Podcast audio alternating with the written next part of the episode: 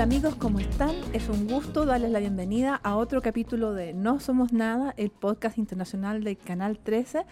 Nuestro uh, gran amigo, eh, mi no pariente Carlos Zárate, hoy no se encuentra con nosotros, pero tengo a alguien que nos va a ayudar a conversar de la nueva guerra, la guerra Hamas-Israel. Eh, él es John Griffith, el jefe de estudios del think tank Athena Lab. En un momento John los va a saludar.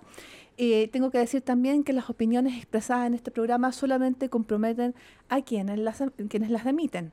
Así que John, te doy la bienvenida a No Somos Nada. Eh, muchas gracias por acompañarnos. No, gracias a ti, Paz, por la invitación y mi saludo a todos los auditorios.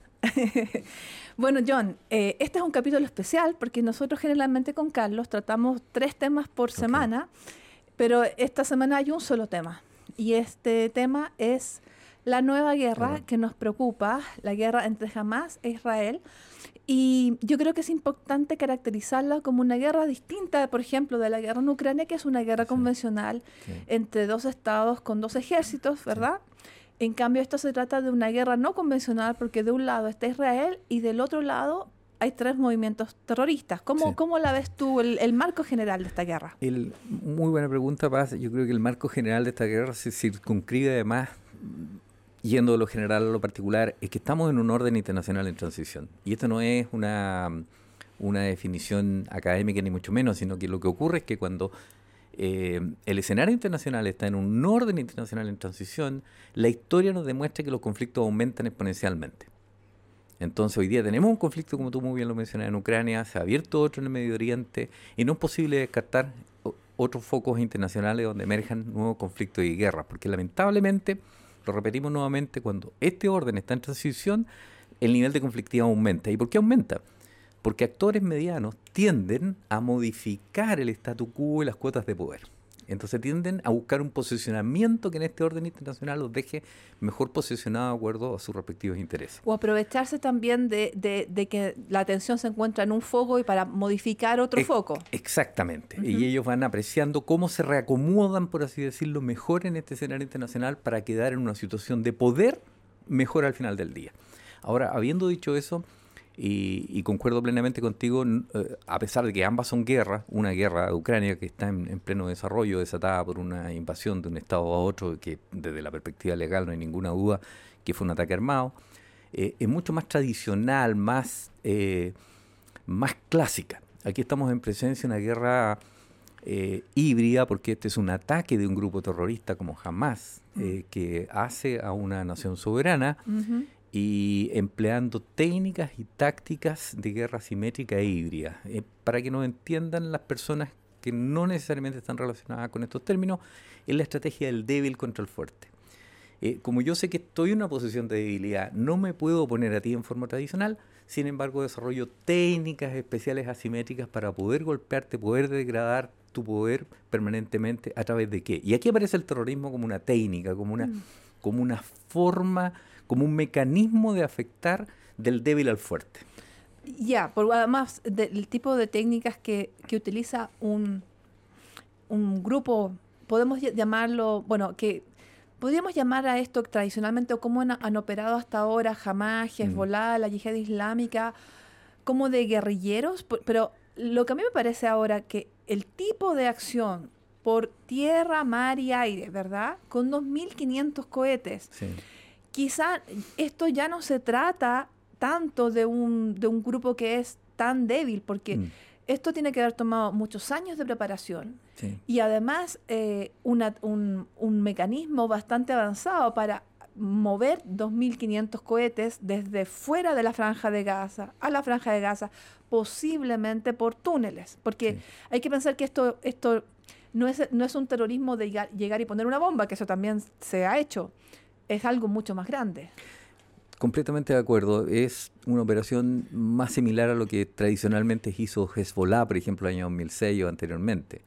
Eh, no hay que confundir la guerrilla con el terrorismo, pero lo que sí podemos decir es que muchas veces los grupos guerrilleros usan el terrorismo como una técnica puntual y específica para, para determinados fines. Fines. Entonces, estoy completamente de acuerdo contigo, eh, hay que hacer la diferencia y el terrorismo eh, que en definitiva uno se podría preguntar hoy día qué es el terrorismo. Bueno, no hay una definición internacional de lo que es el terrorismo, pero, pero sí la Asamblea General de Naciones Unidas ha llegado a consenso para decir que toda acción violenta destinada principalmente a civiles inocentes con la finalidad de infundir temor.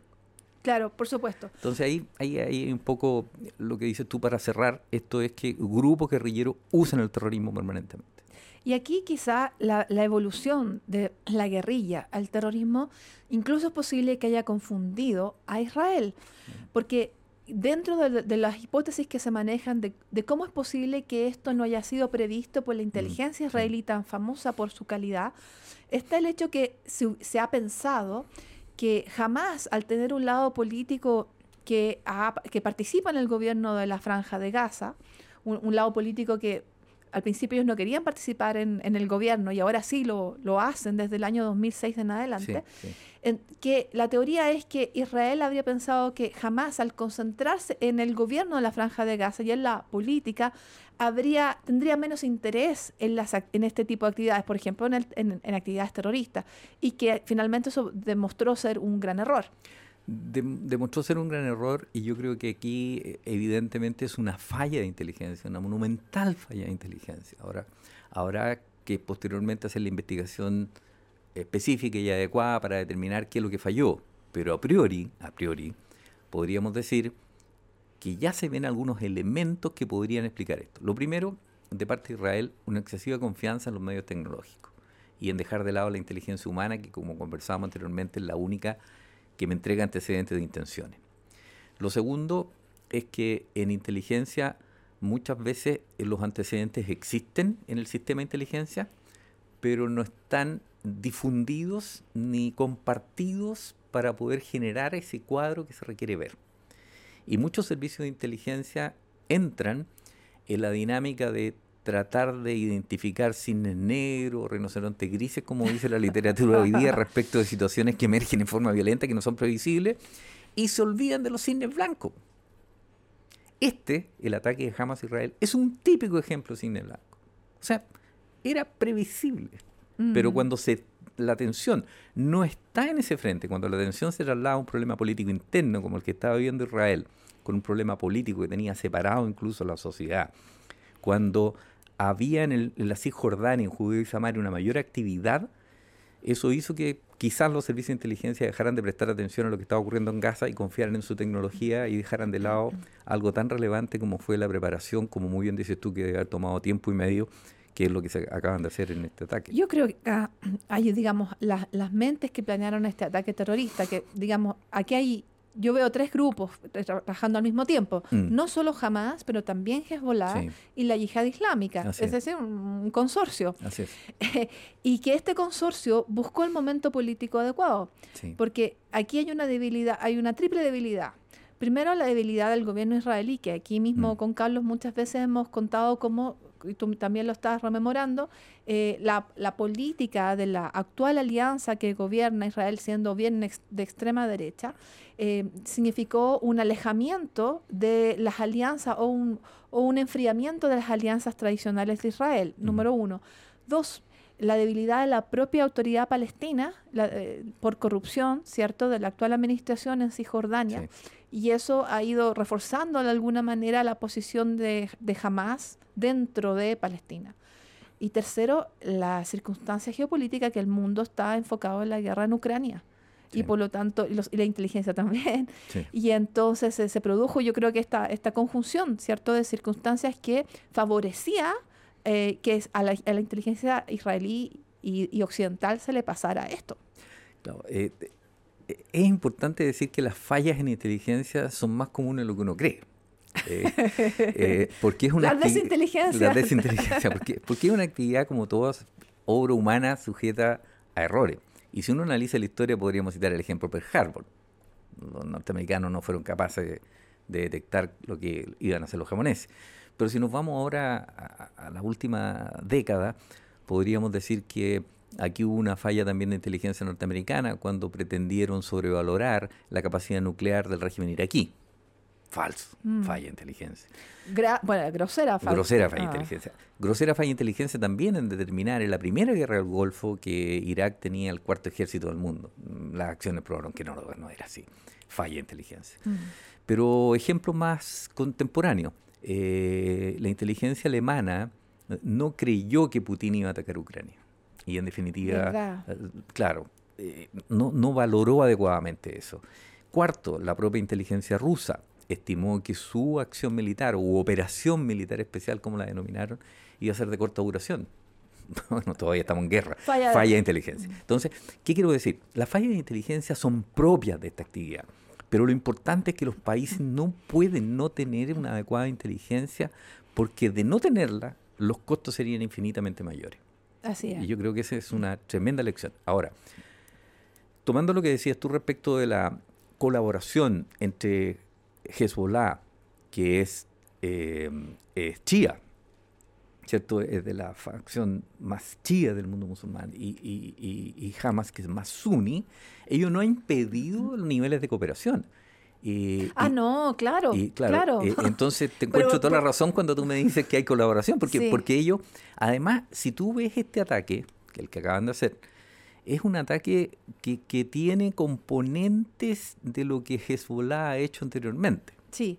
Oye, bueno, antes de que vayamos a eso, ¿por qué no para nuestra audiencia no hacemos una especie como de recapitulación de por qué estos movimientos, previamente tal, son de terrorismo islámico y qué es lo que buscan? Porque, ¿Y por qué estos movimientos no podemos decir que tienen la vocería de Palestina? Porque eso es muy importante. Yo creo que aquí no hay que confundir eh, los objetivos de los movimientos terroristas puntuales como jamás con el mundo palestino, que son cosas, muy distintas. cosas muy diferentes. Muy distintas, muy diferentes. Pero la causa palestina es una y no tiene que ser confundida ni mezclada con lo que está haciendo jamás, aun cuando esté operando de la Franja de Gaza con territorio. Y lo, lo, lo que hay aquí, indudablemente, son determinados grupos que, que creen que a través de la violencia pueden conseguir los objetivos políticos. Y lo que uno evidencia es que no hay una unidad tampoco en el mundo palestino, porque como tú mencionabas, la autoridad palestina y con Hamas no, no tienen una relación ni siquiera buena. No.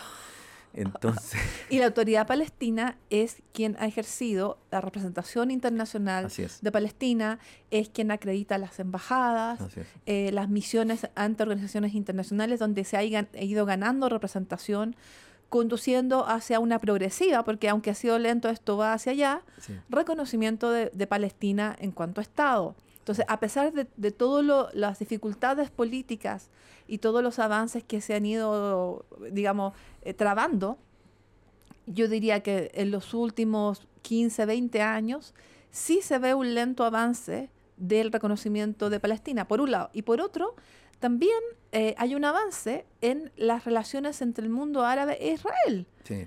¿Verdad? Con los acuerdos, los acuerdos de Abraham. Muy importante. Eh, y también, por ejemplo, con el incipiente eh, mejoramiento de la relación entre Arabia Saudita e Israel. Y esto ha traído turismo, comercio, etcétera. Entonces, esto, estos son avances que quizás no los habíamos hablado mucho, pero esto sí, se ha, sí ha, tenido, ha tenido lugar. y tú estás tocando un tema paz muy importante, porque cuando estamos hablando del mejoramiento de la relación entre Israel y Arabia Saudita, que iba a terminar ahora en un acuerdo importante, uno podría pensar que este ataque de Hamas en alguna medida fue ejecutado también para echar por tierra esta, este, este, este, mm. esta mayor relación de Israel con Arabia Saudita. Y, hoy día, al día de hoy, no hay duda que lo echó por tierra.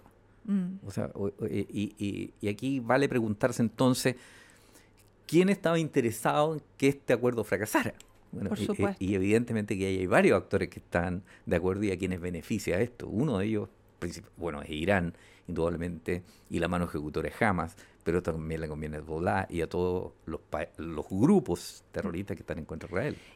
a ver, estos grupos que hemos mencionado, la yihad islámica, Hezbollah y Hamas, ellos no solamente eh, eh, digamos, ellos no admiten que Israel exista, ¿verdad? Así está Sino que además, declaración de principio. Claro, además de buscar la destrucción de Israel, eh, como ellos son islamistas fundamentalistas, entonces ellos tampoco les interesan los cristianos. Es decir, ellos lo que buscan es el imperio de la ley islámica. De la misma forma, por ejemplo, que, que, que ISIS o Daesh, ¿cómo se llama? Uno podría decir, no de la misma forma, pero sí en lo general hay plena coincidencia con, los postulados más relevantes. Y, aquí hay una situación basal que, que, que no es que favorezca, pero una situación basal que permite que estos grupos tengan esta agenda. Y la situación basal, en mi modesta opinión, es que el problema israelí-palestino ha tenido históricamente cuatro factores que han impedido que se logre un acuerdo. Entonces uno se puede preguntar, bueno, ¿cuáles son esos cuatro factores? Claro, claro. el primer factor es Jerusalén. Mm. ¿Qué hacemos con Jerusalén? ¿Cómo se reparte Jerusalén? Y tú ves que una de las cosas que se ha agrimido también como parte de los fundamentos para decir que jamás atacó es el tema de lo que pasó en la mezquita Al-Aqsa y todo lo demás. Entonces, eso nos habla de que este tema de Jerusalén no es un tema menor. ¿Cómo, cómo se va a solucionar ese problema? En todas las conversaciones, desde antes de Oslo, de Oslo y en adelante, eh, Jerusalén ha sido uno de estos cuatro factores. El segundo factor es territorio. El territorio que, podría definirse tanto para los palestinos como para Israel y cómo está la tensión permanente entre colonos israelí con, con, los colonos palestinos, sobre todo la Cisjordania, Judea, Samaria, etc. Entonces tenemos un problema de territorio. Sí. Muy asociado al problema de territorio está el tema de agua porque yo te puedo pasar un territorio, ah, pero, pero, ese territorio... No tiene, si no tiene agua, si no, mal. Si no tiene agua, claro, me sirve poco. Claro. Y el cuarto factor es el factor del retorno de los refugiados palestinos en la diáspora. Mm. al cual Israel siempre se ha opuesto porque evidentemente cambia el balance de poder. Y estamos hablando además de un territorio muy chiquitito. Muy pequeño. Muy pequeñito, con una gran concentración de población y que eso puede aumentar. En Gaza, dices tú, en Franja Gaza. Sí, pero digamos todo. Todo, Porque si uno toma Israel como está y si Jordania y Gaza que están dentro, eh, la, digamos la superficie, sobre todo nosotros tenemos un país grande, la superficie es pequeña, el acceso al agua es limitado. limitado Israel tiene obviamente un gran expertise en, cómo llevar agua al desierto y cómo aprovecharla al máximo. Eh, y por otro lado, Palestina está, sobre todo ahora, bastante empobrecida. Sí. Incluso, por ejemplo, yo sé que hay unos eh, permisos de trabajo para que la gente eh, pase, digamos, los palestinos vayan a trabajar a Israel y regresen. Y de hecho eso es uno de los elementos que hizo que se le pasara esto a la inteligencia, lo que las hipótesis, porque cómo jamás iba a poner en peligro para la, gente, que los palestinos empobrecidos, esos permisos de trabajo que aseguran, por ejemplo, un empleo en las empresas de, agricultura o de construcción. Eh, y ahora, por ejemplo, todo eso ya no, no existe. No, todo vuelve a, a foja cero, se lesiona y en definitiva... Eh, cuando tú estás hablando del agua, estaba pensando en que de los cuatro factores que hemos definido, mm quizás los más fáciles de solucionar, aunque no son tan fáciles, mm. es el tema del territorio del agua, porque la tecnología nos permite hoy día, la tecnología, quizás sea eh, el factor que permita el día de mañana que el agua no sea un, problema como no es hoy día, ¿te das cuenta? Mm. Eh, o como lo era antes. O como lo era antes. Sí. Claro. Pero los otros dos, Jerusalén y, el tema de la diáspora de refugiados, son los que más van a influir. Son permanentes. Son permanentes. Sí. Y, lo otro que también creo que es un factor es esta alta densidad en la que los palestinos están, ya sea en la Cisjordania o en Gaza, porque no hay que olvidarse que en Gaza, para que las personas tengan alguna idea, es una superficie de 360 kilómetros cuadrados con una población de 2,3 millones de habitantes. Mm. Eh, esto eh, no hay ninguna duda que está dentro de las mayores densidades de población que existen en el mundo. Mm. Entonces, eh, tiene un largo de 50 kilómetros la franja de Gaza. 50 kilómetros y un ancho entre 6 y 12 kilómetros. Entonces, muy chiquitito. Es muy pequeñito. Y esto es, es controlado básicamente por Egipto e Israel y ahora el, el, actual estado del arte hoy día es que evidentemente por la situación de conflicto y guerra, Gaza está bloqueada. Sí. Está sin agua, está sin energía, etcétera. Eh, y eso, bueno, complejiza mucho más las cosas, pero, pero si hay algo que después de este conflicto pueda surgir como positivo, creo, va a ser eh, que ambos los actores más importantes entiendan que parte de la solución pasa por lo menos de estos cuatro puntos que nosotros hemos definido, establecer una relación más equitativa en términos de territorio y de agua. que son, que son las cosas más fáciles de solucionar. Yo creo que una, una crítica eh, fundamentada que se ha hecho no solo al gobierno de Netanyahu, sino que a varios gobiernos israelíes, es que yo creo que se pensó que esto simplemente podía dejarse estar y verlo más adelante. Y la, yo creo que esto demuestra, por un lado, eso, que la postergación ad eternum de este problema no iba a conducir a, algo como lo que estamos viendo ahora. Y por otro lado también la, mm, el efecto de las administraciones de Estados Unidos, que siempre había tenido tradicionalmente un interés en, en, ayudar a esto, recordemos el rol de Bill Clinton ahí, eh, también se fue alejando. Eh, y digamos, y ahora eh, Estados Unidos se ha, se ha cuadrado y la OTAN y, la Unión Europea con la guerra en Ucrania, por, obviamente por sus grandes implicancias para el mundo entero. Pero hay una cantidad de armamento limitado en el mundo para, para entregar a un aliado. Y hay una cantidad, entre comillas, de atención limitada del mundo para las guerras. Entonces, em, el hecho que tengamos dos y que Estados Unidos eh, recupere la cercanía con Israel, al ser Israel atacado y, pasar su mayor crisis desde que existe Israel y, la mayor matanza desde el holocausto, hace pensar fundadamente, y esto literalmente lo ha dicho Zelensky, en que se, se van a olvidar de Ucrania. ¿Piensas tú eso? Bueno, eh, tienes toda la razón. Aquí el gran, si pudiéramos decir quién fue el beneficiado, eh, es Rusia, evidentemente. Putin, Putin, digámoslo así. Putin, Putin más que Rusia, exactamente. Bien la corrección. Eh, porque evidentemente saca del foco a, la guerra de Ucrania y le resta posibilidad de apoyo, porque hoy día se discute en el Congreso norteamericano un paquete de ayuda económica a Israel, producto de la, de la situación, que no va a ir a Ucrania. Ahora, bueno, Estados Unidos tiene que resolver el problema del speaker de la Cámara de Representantes antes de que un solo centavo pueda ser usado en eso. Pero, pero ¿qué duda cabe al día de hoy mm. de que este, eh, la apertura de este conflicto tiene un beneficio, tiene un beneficio para Rusia y mm. afecta a Estados Unidos porque ya no solamente tiene que estar preocupado de esta confrontación y competencia con China, del apoyo que le tiene que dar a Ucrania, sino que además eh, tiene que supervigilar qué está ocurriendo hoy día en, Israel y por eso el despliegue de esta fuerza de tarea presidida por el portaaviones Gerald Ford que ya llegó a la zona. Ahora, yo diría que esta presencia no es para involucrarse directamente, pero es una presencia que le dice a otros actores, por ahora, por ah, ahora, ah. pero esto es una presencia que le dice a otros actores, cuidado con que ustedes me escalen el conflicto. Porque lo que no conviene bajo, y lo que las grandes potencias deben estar hoy día tratando de cautelar es que este conflicto no puede escalar. Y este conflicto sí tiene posibilidad de escalar en lo vecinal, en lo regional y en lo global. Eso es lo que te quería preguntar, porque em, hasta ahora, yo creo que ahora estamos todos un poco asustados, la verdad. Porque esto va rápido y, eh, digamos, la, el número de muertos y heridos es, muy grande en un periodo corto de tiempo.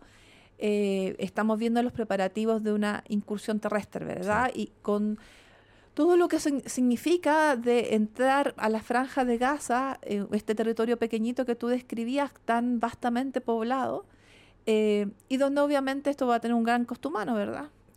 A los dos lados. Eh, exactamente, toda la publicación y cualquier especialista militar sabe que el ingresar a una zona de esta densidad poblacional, de este espacio, y involucra una operación militar muy especial con una gran, un, gran esfuerzo militar con muchas bajas militares y civiles.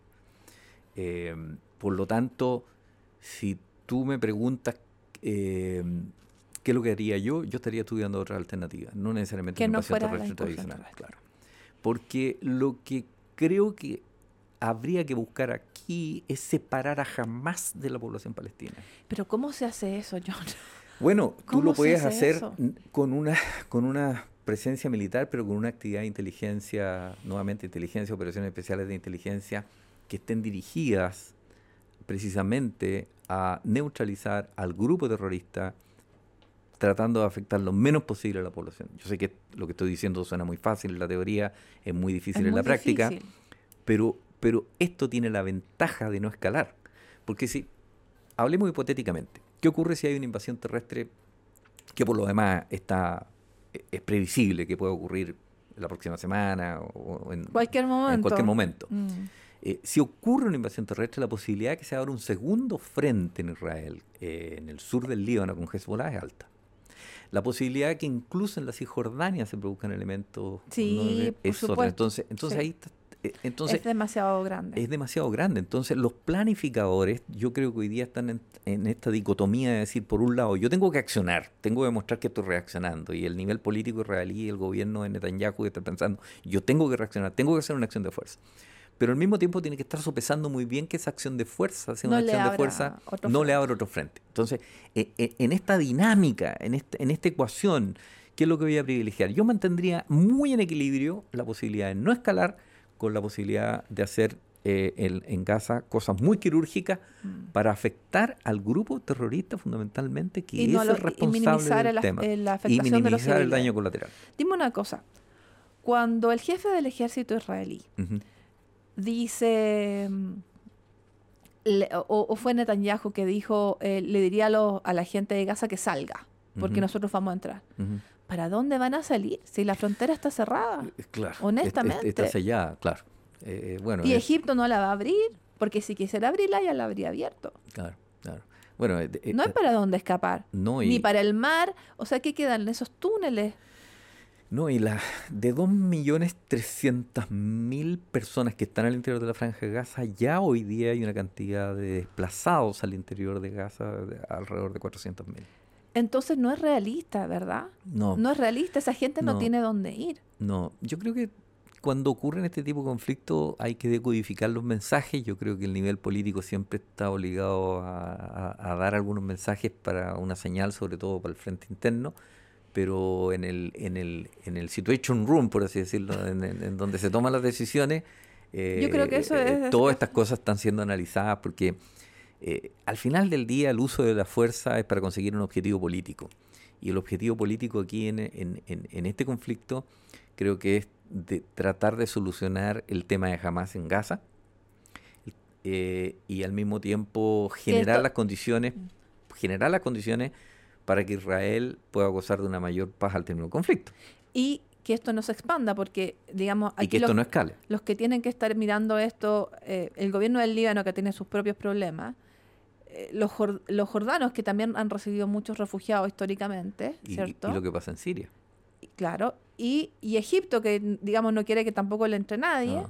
Entonces, el, yo creo que ahí el, el, potencial, el potencial de que esto escale en la región, por lo menos Líbano y quizás Siria, es real.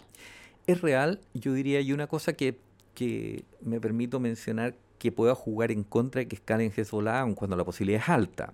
Pero no olvidemos que Hezbollah es un grupo que ha estado durante los 10 últimos años en conflicto. Ha perdido mucha gente, mm. muchos cuadros, ha perdido mucho material. Eh, su economía, sus arcas fiscales no creo que estén muy buenas en el tema.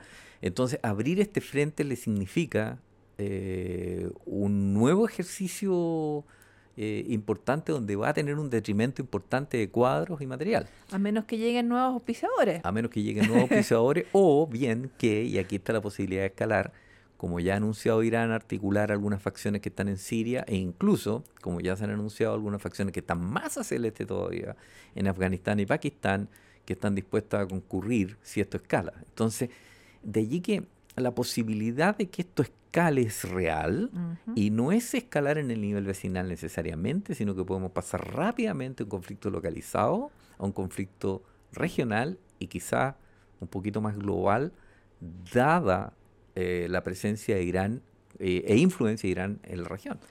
Oye, John, nos queda poco tiempo porque este, eh, digamos, Cronos es un tirano, como dice nuestro amigo Carlos Zarate, pero en 30 segundos, John, em, América Latina, ¿cómo tiene que mirar esto? Fuera de que obviamente esto nos impacta al punto de vista humano, ¿esto tiene algún, algún tipo de reverberancia en nuestra región?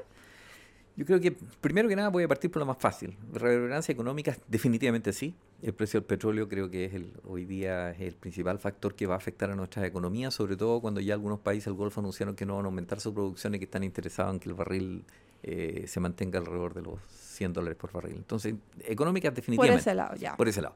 Pero dejando de lado esa dimensión, es evidente que la dimensión de seguridad eh, nos debe preocupar. Y, y, y, los estados de la región debemos analizar qué influencia externa hoy día está presente en nuestra región. Del terrorismo islámico. Del, terrorismo islámico. Eh, ¿Cuál es la actividad eh, que puedan eh, estar teniendo hoy día este tipo de organizaciones terroristas en nuestra región. Y para eso se requiere que los estados estén muy bien dotados de una arquitectura de seguridad y de organismos de inteligencia que puedan advertir, advertir oportunamente estos fenómenos. Lo que no puede ocurrir, yo creo que esta es la principal lección para Chile, es que Chile, dado su posicionamiento global, dado lo que es como país, dado su nivel de desarrollo, su nivel de institucionalidad, no se haya dotado a la fecha de una arquitectura de seguridad nacional robusta ni de un sistema de inteligencia adecuado para poder enfrentar los desafíos del siglo XXI. Uf, ese es un temazo. Es un temazo. Es un temazo. Vamos a tener que invitarte, yo creo, otra vez para conversar contigo solo del tema de la arquitectura de seguridad y de inteligencia para nuestro país y para nuestra región respecto al terrorismo islámico que tiene presencia eh, en nuestra zona. John, muchas gracias por venir y acompañarnos en este capítulo especial de No Somos Nada sobre la guerra Hamas-Israel, que lamentablemente creo que seguiremos hablando bastante de eso. Le enviamos un saludo a nuestro amigo Carlos Zárate y a todos nuestros auditores y los esperamos la próxima semana en otro capítulo de No Somos Nada. Gracias a ti por la invitación.